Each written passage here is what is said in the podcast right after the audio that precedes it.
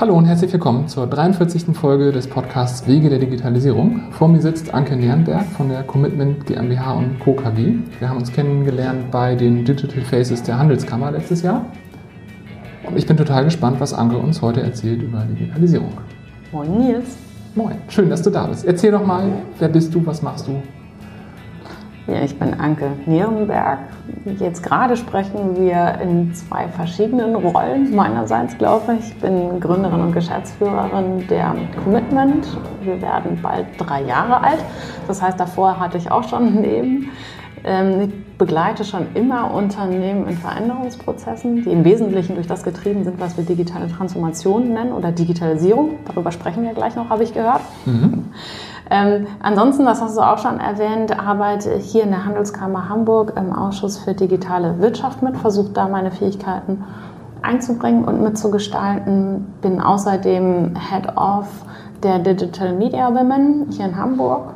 Wir sind ein Netzwerk von Frauen und Männern aus der Digitalbranche deutschlandweit. Ja, und außerdem bin ich noch in Berlin aktiv beim Deutschen Industrie- und Handelskammertag. Da gibt es nämlich auch einen Ausschuss ähm, Informations- und Kommunikationstechnologie. Da vertrete ich Hamburg bzw. die Hamburger Wirtschaft zu dem Thema. Spannend. Du sammelst Titel. Genau ich, wie ich. Ich sammle, ich, ich sammle erstmal Erfahrung. Also welche, welche Titel das sind, ist mir relativ egal. Aber ich habe irgendwann für mich beschlossen, so ähm, wie ich aufgestellt bin und so wie mein Zugang zu Gesellschaft und äh, Leben ist, möchte ich meine Skills einfach noch woanders einbringen. Hm. Klar, ich finde es total spannend, diese Firma aufzubauen. Und irgendwas muss auch den Kühlschrank voll machen. Hm. Aber ich finde es sehr wichtig, äh, die Gesellschaft insgesamt voranzubringen oder zu gestalten. Hm. Das mit den Titeln war auch äh, blöd gesagt, das äh, tut mir leid. Nee, das mit der Erfahrung, also ich, also wenn ich in mein Xing-Profil gucke, dann stehen da auch irgendwie viele Sachen. Und ich sehe es genauso, dass, dass diese unterschiedlichen Perspektiven, also an je mehr Stellen man irgendwo Input bekommt, desto besser wird eigentlich das große Ganze. Zu den Digital Media Women äh, kann ich sagen, ich habe ähm, Christiane Brandes-Fisbeck relativ früh in diesem Podcast mal interviewt. Die Ach, ja spannend. Auch, die ist da ja auch ganz aktiv. Oder zumindest gewesen. Ich ja, nicht, genau. Da noch aktiv ist. Christiane konzentriert sich ja gerade sehr auf die Bücher, die sie schreibt. Ja, stimmt. Das erste war gerade kurz vor Veröffentlichung, als ich mit ihr gesprochen habe. Ja. Ähm, ja, dann, du hast schon gesagt, also äh, Veränderungsprozesse und in der Regel ist das heute eigentlich durch Digitalisierung getrieben. Dann interessiert mich jetzt ganz brennend, wie würdest du denn Digitalisierung beschreiben? Also was ist Digitalisierung aus deiner Sicht? Digitalisierung hat ja im Prinzip so angefangen, dass wir digitale Repräsentationen der physischen Welt geschaffen haben. Ähm, abgekürzt oder ein bisschen plakativ. Atome werden zu Bits. So. Das meinte eigentlich Digitalisierung im ursprünglichen Sinne. Und das meinen viele Unternehmen auch, wenn sie über Digitalisierung sprechen. Also, ach, das habe ich vorhin vergessen, ich sitze auch im Digitalisierungsbeirat der Dataport.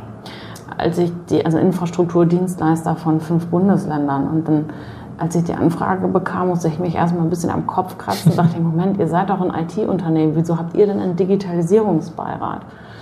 Und da kommt dann noch ein anderer Aspekt ins Spiel, denn es geht nicht nur darum, dass äh, Prozesse abgekürzt werden und von der physischen in eine digitale oder virtuelle Welt übertragen werden, sondern damit einher geht ja ein anderes Arbeiten, ein anderes Agieren, eine andere Kommunikation.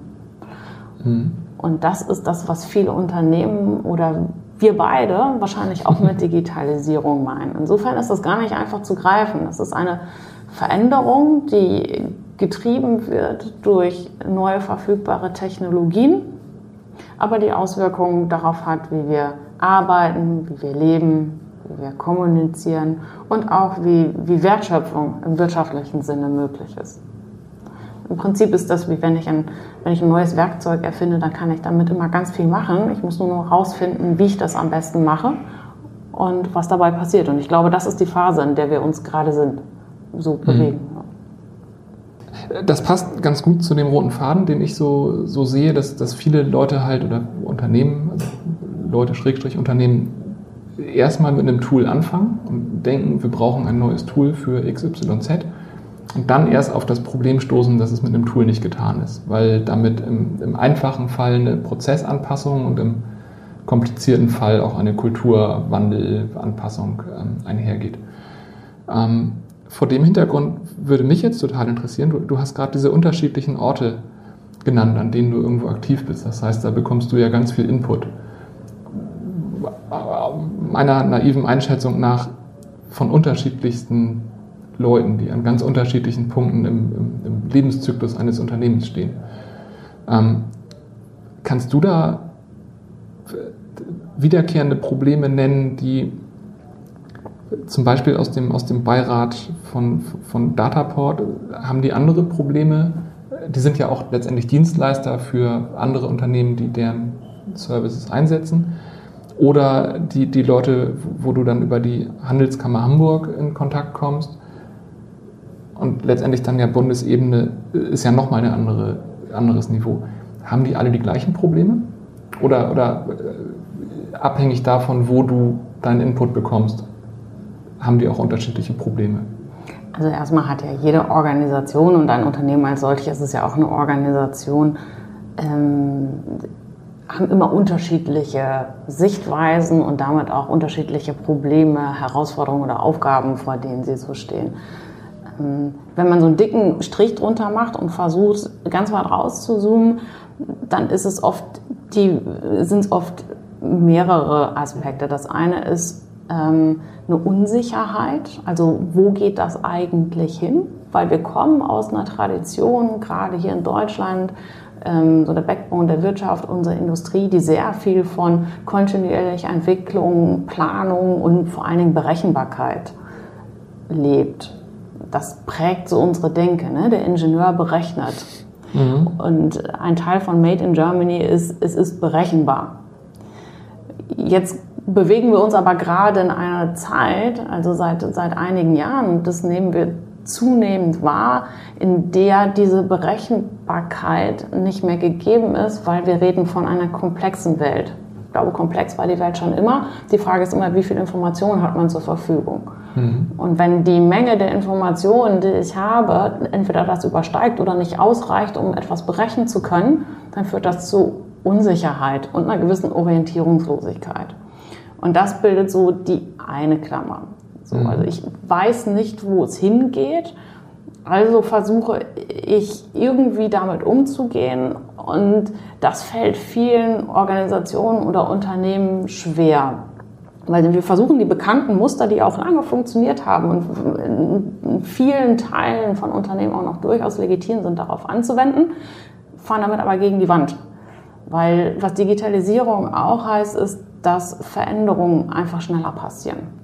Mhm. Und sie sind einfach nicht mehr berechenbar, weil das Thema hatten wir gerade komplex. Ich habe nicht genügend, genügend Informationen oder ich weiß nicht, welche Informationen ich in meine Betrachtung einbeziehen lassen muss. Also Unsicherheit ist ist ein gemeinsames Thema. Und damit ist, glaube ich, auch schon ganz viel gesagt. Das andere, also die anderen Dinge, die da eine gemeinsame Klammer bilden, das sind wahrscheinlich die erste und die zweite Ableitung aus dieser Unsicherheit. Das ist, wo soll ich investieren? Heißt Digitalisierung, ich muss in Hardware ausrüsten, heißt aufrüsten, heißt Digitalisierung, ich muss agil werden. Das ist ja auch ein weiteres großes mhm. Stichwort, äh, was damit oft einhergeht. Ähm, und einen, einen, weiteren wichtigen Punkt beschreibt, den, den ich so beobachte, aus der Arbeit in den verschiedenen Kontexten. Viele Organisationen und Unternehmen sprechen von diesem Kulturwandel, weil sie bemerken, dass der da ist und mhm. versuchen aber vom Kulturwandel her zu denken und sich auf der, auf der Basis irgendwie zu verändern. Jetzt ist aber Kultur irgendwas, was entsteht in Unternehmen, wenn ich irgendwas anderes mache. Also wenn Leute andere Erfahrungen machen, anders arbeiten, dann bilden sich neue Normen, neue Werte und dann entsteht eine neue Kultur. Mhm. Also das heißt, ich kann nicht die Kultur ändern und dann wird mein Unternehmen auf einmal erfolgreich und agil und anpassungsfähig.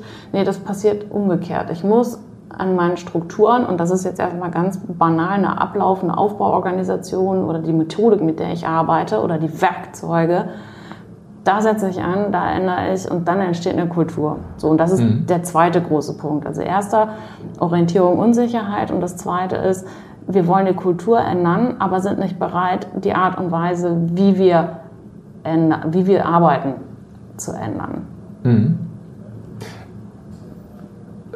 Macht total Sinn. Interessiert mich jetzt, ähm, wie wie würdest du sagen, wie, wie, wird das in der, in der Realität? Also ist das wirklich so? Gehen die Leute da so rum ran, dass sie, die, also, dass sie sagen, wir brauchen einen Kulturwandel?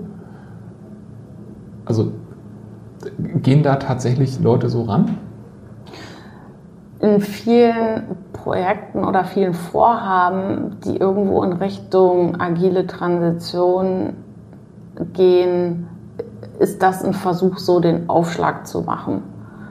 So, da stößt man aber sehr schnell an Fragezeichen, ne? wenn man dann mhm. zurückfragt, ah, warum wollt ihr das und wie soll das denn gehen? So, weil mhm. ich glaube, was eben auch nicht mehr funktioniert, dass wir in unserer Rolle als Berater, Coaches, wie auch immer, Wegbegleiter, ähm, die Kiste auspacken und sagen, jetzt machen wir das so und wenn dann passiert. Mhm. Ähm, aber viele Unternehmen kommen mit dem Wunsch oder kommen mit der Idee, wir brauchen diesen digitalen Kulturwandel. Mhm. Es ist eigentlich eher umgekehrt, dass wenn wir sagen, digitale Transformation oder Digitalisierung heißt Kulturwandel oder wird ein Kulturwandel nach sich ziehen. Denn interessanterweise, wenn du dann anfängst zu arbeiten, gerade mit dem Management, gerade mit der Geschäftsführung, und ähm, über andere Möglichkeiten der Führung sprichst, über anderes Management sprichst, über andere Strukturen, Prozesse sprichst, äh, dann resultiert ein anderes Verhalten der Organisation daraus. Da, das stellt erstmal ganz viel in Frage, mhm. sorgt wiederum für Unsicherheiten und sagen so, okay, hier, da habt ihr übrigens den Kulturwandel, den ihr haben wollt. Und dann ist der auch erstmal unangenehm. Mhm. So, also das eigentlich, eigentlich Gewünschte, was irgendwie so, so, so, so eine positive Vision oder so ein positives Zielbild oft erzeugt, ist dann, wenn sie es erleben, erstmal gar nicht so cool für viele Unternehmen.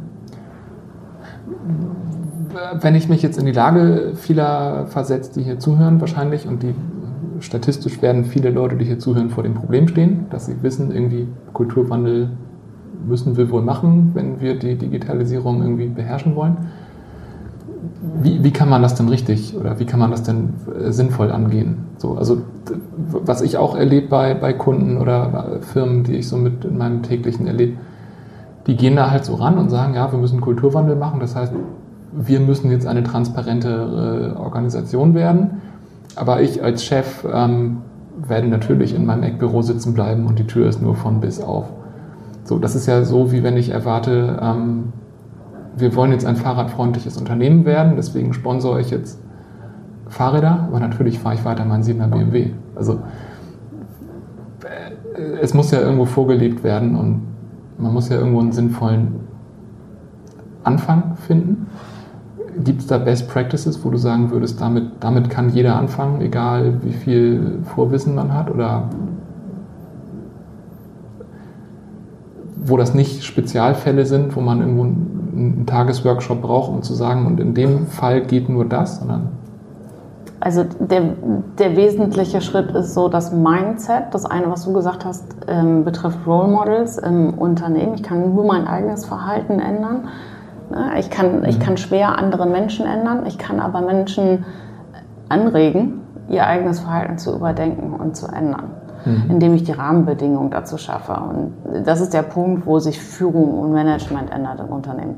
Das andere Ding ist, weniger versuchen, gleich ganz groß zu denken. Und diese, diesen Begriff Change Management, den hört man ja auch seit ein paar Jahren immer, immer weniger. Mhm. So. Ähm, sondern eher in kleinen Experimenten zu denken. Also ich versuche eine Hypothese zu entwickeln für mein eigenes Unternehmen, auch für mein eigenes Verhalten. Überlege, wenn ich das tue, was könnte denn dann passieren oder was ist ein gutes Ergebnis und teste die dann aus und lerne daraus. Also in kleinen Iterationen, in kleinen Experimenten Hypothesen überprüfen. Mhm. Anstatt einen großen Change-Prozess, dem ein langer Planungsprozess vorausgeht, ähm, anzustoßen mit festen Rollen, mit festen Meilensteinen und festen Erfolgskriterien. Das Ding ist, wir machen das alle zum ersten Mal. mhm. mit der Digitalisierung oder der Transformation. Wir wissen ja noch gar nicht, was richtig ist. Insofern finde ich diesen Begriff richtig schwierig. Also du wirst fragen wollen, was passt und was funktioniert. Und du kannst für dich oder als Unternehmen festlegen, naja, wie soll es denn funktionieren? Also das ist so ein bisschen die Gratwanderung zwischen Evolution, also Anpassung und Transformation. Transformation ist, ist eine, eine gewollte Entwicklung, die darauf hinausläuft, dass mein Unternehmen wieder so funktioniert, dass seine Wertschöpfung funktioniert.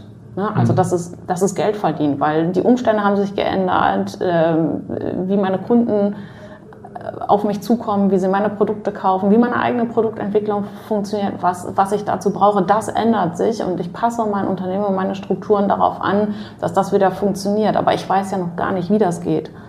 Und deswegen mache ich Experimente, um das mhm. herauszufinden. Das kann man auch in, in festen Formaten machen, in kleinen Labs. Ähm, wir haben mit ein paar Unternehmen ähm, so ein Format entwickelt und ausprobiert. Das heißt, Solution Lab und da machen wir genau das. Wir versuchen in, in Safe-to-Fail-Räumen herauszufinden, was für ein Unternehmen gut funktioniert.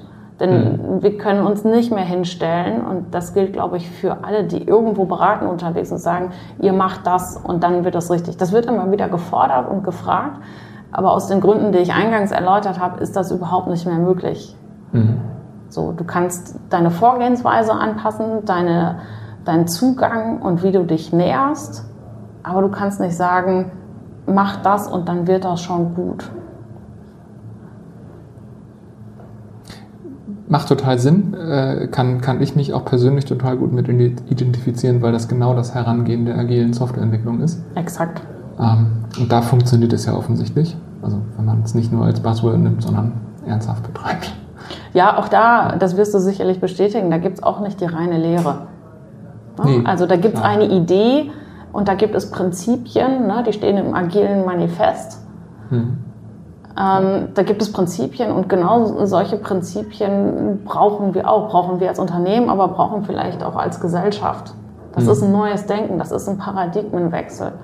Und wir sind aber eine Gesellschaft, die sehr auf Sicherheit aus ist, ähm, die immer eine genaue Idee braucht, die nicht so gut mit Unsicherheit umgehen kann. Mhm. Das ist auch ganz menschlich. So, ja. Und das wird eine ganze Zeit lang dauern, bis wir in der Lage dazu sind. Und deswegen mhm. fällt es uns, jetzt wo wir in diesem Prozess drinstecken, aktuell so schwer. Ja. Dazu fällt mir gerade eine Sache ein. Vielleicht hast du da einen Gedanken zu. Ich war letzte Woche auf einer Veranstaltung, wo ein Innovations- oder Zukunftsforscher aus Hamburg ähm, einen Vortrag gehalten hat über das, was auf uns zukommt so Trendforscher, glaube ich, vom Titel her. Und der hat ähm, letztendlich genau dieses Thema Unsicherheit, ähm, äh, VUCA als Buzzword ähm, genannt. Und der hat gesagt, ähm, das kann man korrelieren, hat er zumindest gemacht, mit einer ähm, Nostalgiestudie. Es gibt wohl eine jährliche Befragung, wo eine repräsentative Menge, Menge Menschen gefragt wird, und war früher alles besser? Und ähm, je größer die Volatilität in der, in der Umgebung wird, desto mehr Leute statistisch belegbar sagen, früher war alles besser. Und wenn man dann ähm, in den Duden guckt, was heißt denn Nostalgie, dann ist das irgendwie sinngemäß ähm, der Rückzug an einen sicheren Ort. So, also es heißt ja nicht, dass früher alles besser war, aber in meiner idealisierten Erinnerung war früher alles besser. Und wenn ich mich auf diesen Standpunkt setze, damals war alles gut, dann gibt mir das erstmal Sicherheit. Einfach nur in, in meinem emotionalen Befinden drin. Und er hat gesagt, was das für die Unternehmer oder die Unternehmen heißt. Ähm, in dem Moment, wo, wo diese Unsicherheit in der Außenwelt größer wird, ähm, ist es im Prinzip unsere Verantwortung, sichere Orte zu schaffen. Und ähm, lange Rede, kurze Frage. Da würde mich jetzt interessieren, siehst du da Werkzeuge, die, die, man, die man konkret nutzen könnte, um das zu tun? Also um, um, diese, um diese Unsicherheit im eigenen Unternehmen vielleicht abzubauen, dem, dem Change gegenüber? Na, die Frage ist ja, wie entsteht Sicherheit aus Unsicherheit? Und mhm. Sicherheit entsteht dann, wenn ich eine Handlungskompetenz habe. Also wenn ich aus meinen Ideen, die ich habe, Dinge ableiten, überprüfen kann und auch ein gewisses Vertrauen herrscht oder ich ein Vertrauen in meine eigenen Fähigkeiten habe. Ähm, wenn wir mit so einer unsicheren Situation konfrontiert sind oder Komplexität oder VUCA, dann ist Vertrauen tatsächlich ist jetzt kein Werkzeug, aber es ist eine Währung, um zu gucken, wie ein Unternehmen agiert in so einem Umfeld. Ähm, und das ist nicht nur Vertrauen, das ist auch ein Zutrauen in die Kompetenzen anderer. das ist mhm. einmal Kompetenzübertragung und ein Zutrauen in, wir werden Experimente machen, wir werden daraus lernen und gucken, wie wir den nächsten Schritt gehen. So, und ich kann, es gibt kein Werkzeug oder kein Tool, um zu sagen, ich schaffe einen sicheren Ort. Diesen sicheren Ort kann ich durch, dadurch schaffen, dass ich ähm, versuche, in, mit meinen Möglichkeiten, die ich habe als Unternehmen, zu lernen, durch Experimente, dadurch, dass ich eine Fehlerkultur aufbaue. Mhm. Also tatsächlich ein, ein Scheitern in Tüdelchen zulasse, aber nicht zulasse, dass genau der gleiche Fehler nochmal passiert, weil dann habe ich nichts gelernt. Mhm. Also tatsächlich ist Lernen und Vertrauen, das hört sich jetzt sehr weich an, aber das muss in der Unternehmenspraxis und in Organisationen erstmal gelernt werden und in die Handlungskompetenz jedes Mitarbeiters übergehen. Weil beides haben wir ersetzt durch Kontrolle und durch Führung. Und als Mitarbeiter geht es vielen Leuten so, dass sie das auch gerne abgeben und gerne delegieren. Mhm. Ja. Okay, aber das heißt, also auch das, also den Punkt habe ich tatsächlich so noch nicht zu Ende gedacht, aber es ergibt total Sinn, Lernen und Vertrauen. Aber das ist wieder ein Punkt, den, den muss ich vorleben. Also ich kann nicht verordnen, wir werden, wir sind jetzt eine lernende Organisation. Ähm, wenn ich als ähm, Management, Geschäftsführung, wie auch immer, wenn ich das nicht vorlebe, dann wird das nicht passieren. Exakt, genau so ist es. Und der, ähm, der Begriff postheroisches Management ist jetzt auch nicht ganz neu, aber beschreibt es ganz gut. Ich bin nicht mehr der Hero, der vorne steht und der Oberhäuptling sagt, ich weiß Bescheid, ich kann es am besten, alle mir nach. Mhm sondern, und ich bin mir ganz sicher, da werdet ihr ähm, in dieser Podcast-Reihe schon das eine oder andere Mal drüber gesprochen haben, die, die Rolle von Management und Führung ändert sich. Und das heißt eben auch, ich, ich schaffe Möglichkeiten oder Räume fürs Lernen und tue das auch selbst. Und ich stelle mich auch nicht mehr vor das Team und sage, hier sind übrigens meine drei geilsten Fehler letztes Jahr, sondern ich bin Teil des Teams. Also mhm. damit fängt es ja schon an. Ja, muss ich denn eigentlich vorleben? Vorleben heißt ja schon wieder, ich bin irgendwo vorne. Mhm. Ja, stimmt. Ja, bei so kleinen, so kleinen Worten fängt das schon an. Naja, das ist, das, ist, das ist tatsächlich eine Frage von Vorleben oder Augenhöhe. Also erlaube ich mir auch von anderen, von meinen Kollegen zu lernen. Mhm. Ja. Ist total spannend. Also wenn ich jetzt an uns denke, dann, dann war das von Tag 1 Anteil der Kultur. Also einfach, weil ich in meinem Selbstverständnis überhaupt gar nicht mich über wen anders stellen könnte. Aber wenn ich mir vorstelle, ich hätte eine Kultur, in der das so wäre, stelle ich mir das auch wahnsinnig kompliziert vor, davon wegzukommen. Ja, interessanterweise ist das, glaube ich, so ein ganz kleines bisschen Generationenfrage. Also das beobachte ich in verschiedenen Umfeldern und eine Generationenfrage dahingehend, wie sind wir sozialisiert und mit welchen Gratifikationsmustern, welche Verhaltensweisen wurden und werden belohnt, woran wird Erfolg gemessen im Leben, wie sehe ich mich selbst und was ist wichtig. Mhm. Also wir sagen immer, wir, wir können uns als Wesen mit unseren Verhaltensmustern, können wir uns nicht komplett abkoppeln von dem, wie wir in Unternehmen funktionieren oder wie wir uns da verhalten. Mhm das ist im Wesentlichen sind das ähnliche Muster und insofern schon ein bisschen Generationenfrage oder zumindest eine Frage des, des kulturellen Kontexts, also wie bin ich sozialisiert? was ist sozusagen handlungsleitend für mich.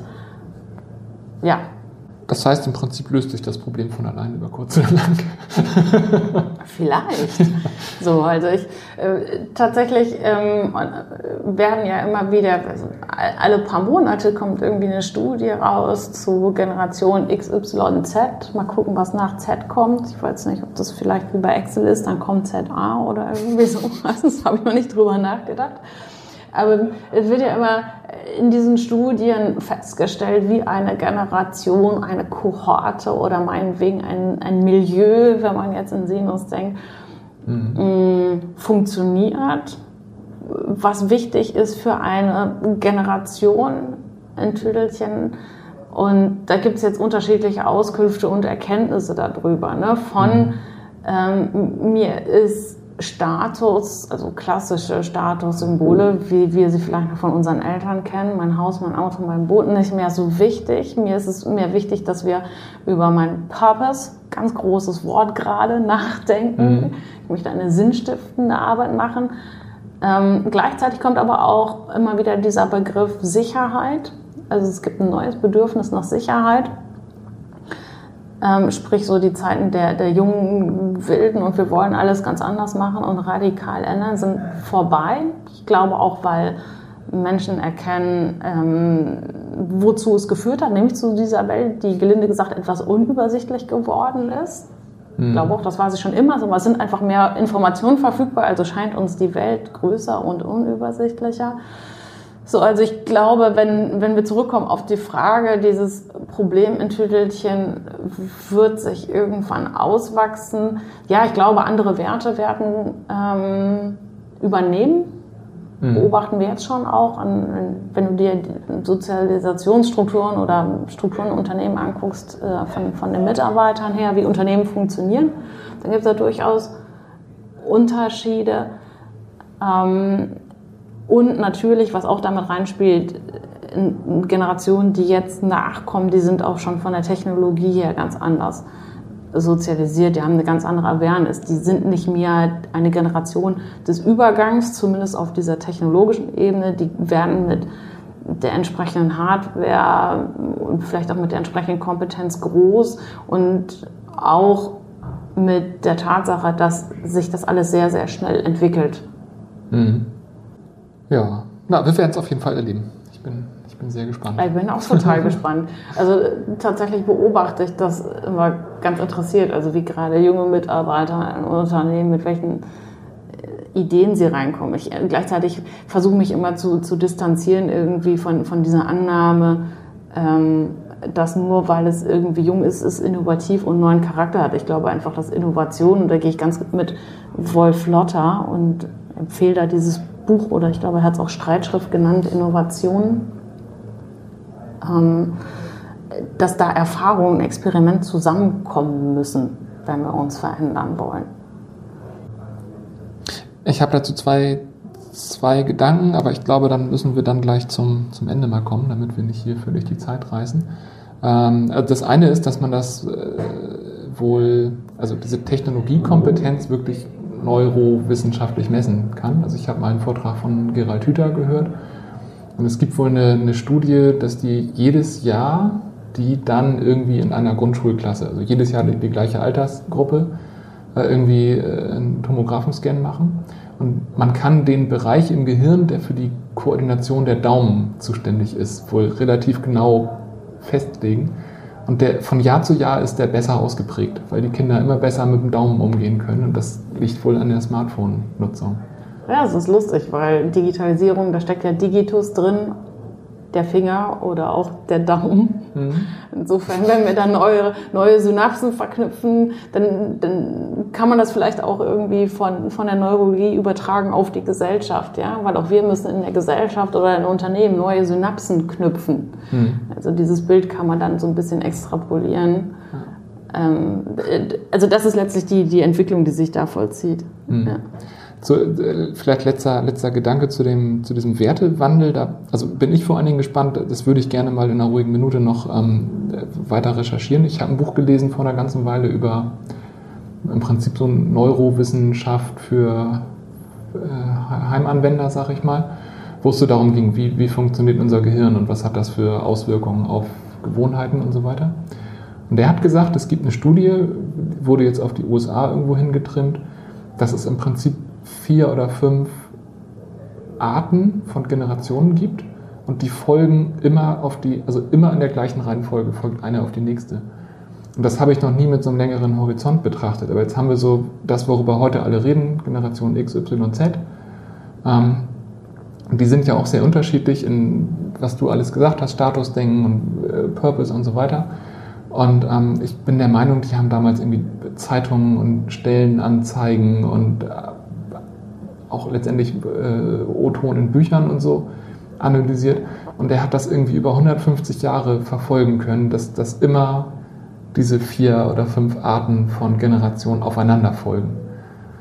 Wäre ich total gespannt, also ob, also erstens, ob ich die Quelle wiederfinde, zweitens, ob man das irgendwo bestätigen kann und drittens, ob das dann jetzt so weitergeht oder ob die Digitalisierung da irgendwo so ein Muster durchbricht. Grundsätzlich finde ich ja, also auch wenn wir irgendwie von, davon sprechen, die Welt dreht sich immer schneller, Veränderungen passieren immer schneller, finde ich gerade das wichtig, was du gesagt hast, die Betrachtung in längeren Zyklen und, und, und Zeiträumen. Ne? Eine Generation, das ist ja auch mal die Frage, wie grenzt man die ab?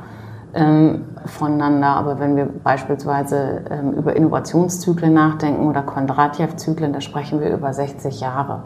So, und ich glaube, mhm. das ist auch einfach ein, ein Zeitraum, den man legitimerweise mit heranziehen muss, auf jeden Fall, um zu gucken, in welchen Wellen sich denn größere Transformationen vollziehen. Mhm. So, und ähm, das kann man wahrscheinlich auch erst in der Ex-Post-Betrachtung machen. Ähm, wir haben ähm, das wissen alle, die jetzt zuhören, nicht, aber wir haben vorhin im Vorgespräch gesagt, uns beiden fällt es schwer zu kommunizieren, was wir eigentlich tun. Ich glaube, wir haben in vielen Stellen noch keine Sprache dafür. Mhm. Und, und vielen Menschen, mit denen ich spreche, die ähnlich unterwegs sind, ähm, in einer ähnlichen Mission, wir verändern Unternehmen, wir bauen neue Tools, wir bauen Software, die können das noch nicht ausdrücken. Es gibt noch keine Sprache dafür. Mhm es gibt vielleicht auch noch keine Begriffe dafür. Und das ist auch, glaube ich, immer kennzeichnend für eine Phase, wenn man gerade drin ist. Und dann ist sie auch einfach noch nicht abgeschlossen. Ja. Ich glaube, das ist ein gutes Schlusswort für diesen Punkt in dem Interview. Ich würde gern zu den drei Schlussfragen kommen. Und zwar, erste Frage, was ist das größte Thema, das du so im äh, Dunstkreis der Digitalisierung für dich persönlich oder für dein Unternehmen angehen wirst? Für mich persönlich und für Commitment ist es, es hört sich immer so banal an, Kontaktmanagement. Also wie kann ich meine Kontakte, Device, plattformübergreifend, in verschiedenen Kontexten, dublettenfrei mit allen Informationen, die ich drin haben möchte, managen? Es ist einfach ungelöst. Okay, wenn du eine Lösung findest, äh, verrate sie mir gerne. Okay, likewise. kann, ich, kann ich kann ich genauso bestätigen. Das, äh, ja. Ähm, welche Quelle oder welche Quellen würdest du empfehlen zu diesem großen Thema? So global galaktisch, Digitalisierung in allen ihren Aspekten. Ich bin großer Fan seit ein paar Jahren wieder von Newslettern geworden, die ich sehr selektiv ähm, und auch immer sehr intensiv lese. Und einen, der, ähm, der mir wirklich richtig gut gefällt und auch redaktionell immer gut betreut wird, ist Meshed Society von Martin Weigert. Der kommt einmal in der Woche, wenn man das möchte. Gibt immer auch immer schon so eine kurze Vorschau, kuratiert verschiedene Quellen aus dem Netz, von Technologie bis hin zu Gesellschaft. Gefällt mir richtig gut und dann gibt es auch noch andere Podcasts an der Stelle. Ähm, ich höre vor allen Dingen viele Podcasts ähm, von Tim Pritlove aus der Metaebene, CRE, Technik, Kultur, Gesellschaft beispielsweise oder den Forschergeist. Mhm. Glaube, der Forschergeist steht sogar schon auf unserer Liste. Ähm, ja, cool, vielen Dank. Ich werde das äh, wie immer alles verlinken. Dann letzte Frage. Fällt dir jemand ein, den du gerne in einem späteren Interview mal hier hören würdest? Tatsächlich interessiert mich ja immer die Ansicht von Menschen, die ähm, wirksam sind oder gestaltend sind für unsere Gesellschaft. Und ich habe mit vielen Leuten aus Wirtschaft zu tun, aber auch aus Politik. Und da jetzt irgendwie ein, ein Politiker, eine Politikerin herauszugreifen, fällt mir schwer. Ähm, vielleicht, wenn wir mal in unserem Hamburger Kontext bleiben. Wir haben ja einen neuen Bürgermeister und nächstes Jahr auch neue Wahlen. Vielleicht unseren Hamburger Bürgermeister. Ich bin gespannt, ob ich da durchkomme, aber ich bin über die Logistikinitiative demnächst zum Logistikdinner eingeladen. Dann bin ich zumindest in einem Raum mit ihm. ich nehme den Rekorder mit, mal gucken, ob das da in den Laden passt. Viel Erfolg. Ja. Äh, ja, ich bin gespannt. Also ist auf jeden Fall eine Mission. Würde mich persönlich auch sehr interessieren. Okay. Ja, dann an dieser Stelle ganz vielen Dank für deine Zeit, für, für das Wissen. Also ich habe mal wieder, auch nach 43 Interviews, ganz viel gelernt. Ähm, ich hoffe, dass alle, die hier zuhören, auch äh, was davon gelernt haben. Ähm, ja, das war das 43. Interview Wege der Digitalisierung. Ähm, ich freue mich wie immer, wenn ihr alle da draußen das äh, teilt. Ich freue mich über Kommentare. Ähm, Nochmal der Hinweis, wir sind äh, Kooperationspartner der Hub Berlin geworden. Das heißt, da werde ich auf jeden Fall vor Ort sein. Falls ihr auch da sein werdet, können wir uns da gerne treffen. Und ja, vielen Dank fürs Zuhören und bis zum nächsten Mal.